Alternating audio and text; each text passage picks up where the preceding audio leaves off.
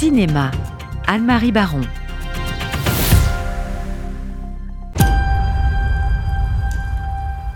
J'ai toujours adoré me travestir. C'est ce qu'on fait quand on ne sait pas vraiment qui on est, n'est-ce pas? On se déguise, on s'invente un passé pour oublier le sien. Tu les aimes, les chiens, hein?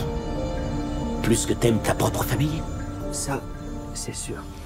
Que vous aimiez ou non le cinéma de Luc Besson, il faut voir son dernier film, Dogman, sélectionné à la Mostra de Venise.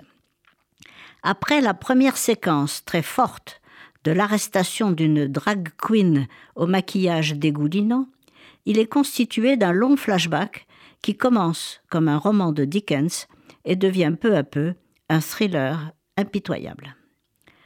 Douglas, enfant maltraité par un père violent, est littéralement jeté aux chiens et nourri comme eux.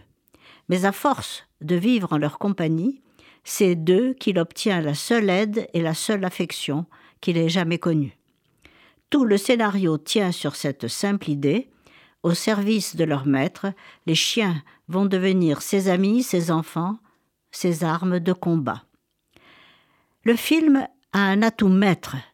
Son interprète, Caleb Landry Jones, acteur et musicien texan, qui avait obtenu le prix d'interprétation à Cannes pour son rôle dans le film biographique de Justine Kurzel, Nitram. Dans Dogman, il est époustouflant. Passant par les métamorphoses les plus improbables, il reste toujours à la fois haineux et pathétique, et sert admirablement un cinéaste pour qui la musique est toujours essentielle. La mise en scène fait d'ailleurs la part belle à la musique, non seulement avec la bande-son de Michele Braga, mais en faisant interpréter à l'acteur des chansons mythiques d'Edith Piaf ou de Marlène Dietrich. Il est vraiment difficile de rester indifférent à cette œuvre bouleversante et somptueusement réalisée que la critique traite assez mal dans son ensemble, car ce conte, à la fois tragique et burlesque, ce thriller transformé en fable morale, fascine malgré ou peut-être à cause de ses outrances, et rend à son réalisateur sa place parmi les plus grands. Dogman plaira d'ailleurs sûrement plus aux États-Unis qu'en France et pourrait même valoir un Oscar à Caleb Landry Jones.